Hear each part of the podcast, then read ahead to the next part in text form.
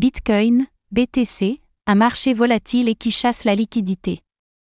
Alors que la désinflation aux États-Unis se poursuit et que le marché craint un shutdown du gouvernement fédéral américain d'ici le 1er juin, le cours du Bitcoin, BTC, continue de construire une vague de retracement sur fond d'une volatilité en hausse.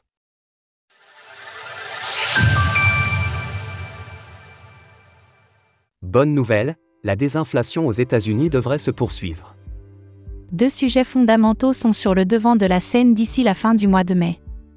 D'ailleurs, ils ont tous deux un impact fort sur la tendance des actifs dits à risque en bourse, le plafond de la dette publique du gouvernement fédéral américain, la tendance du taux d'inflation aux États-Unis dont la baisse conditionne le pivot attendu de la Fed à l'automne prochain.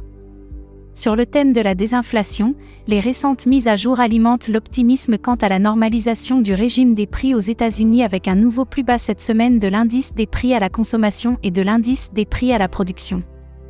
L'application très respectée par la finance institutionnelle, Trufflation, voire le premier graphique ci-dessous, décrit que le taux d'inflation inscrit un nouveau plus bas annuel.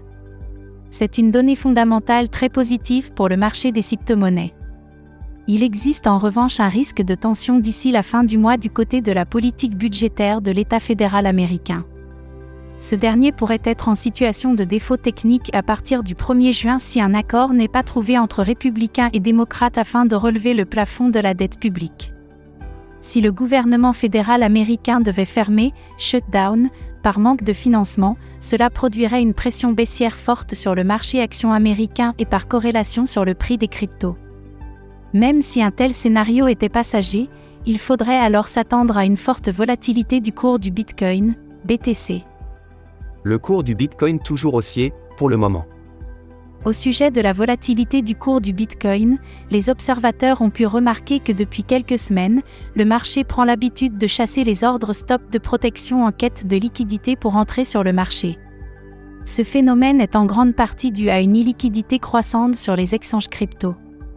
Cela résulte du fait de trois raisons, le retrait de market makers crypto depuis les affaires crypto de l'année 2022, la hausse du taux de cold storage pour les BTC détenus, la chasse au stop qui est une méthode bien connue des mains fortes pour bien entrer sur le marché en s'attaquant au paquet de stop des traders particuliers.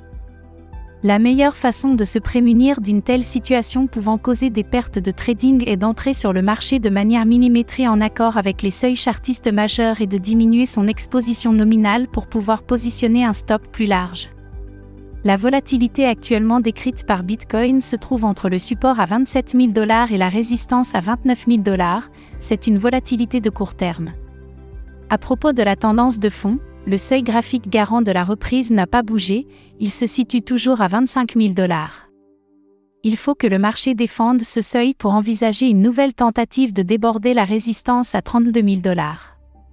Retrouvez toutes les actualités crypto sur le site cryptost.fr.